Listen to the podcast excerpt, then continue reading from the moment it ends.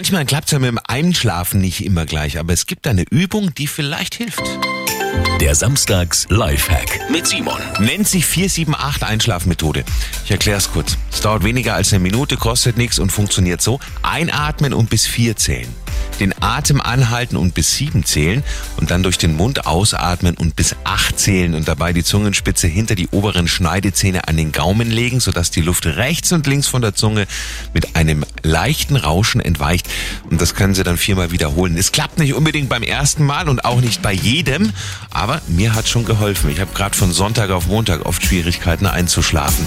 Aufregung vor der neuen Woche. Simon Samstags Lifehack. Jede Woche gibt's einen neuen. Natürlich auch immer noch mal zum Nachhören auf radioarabella.de.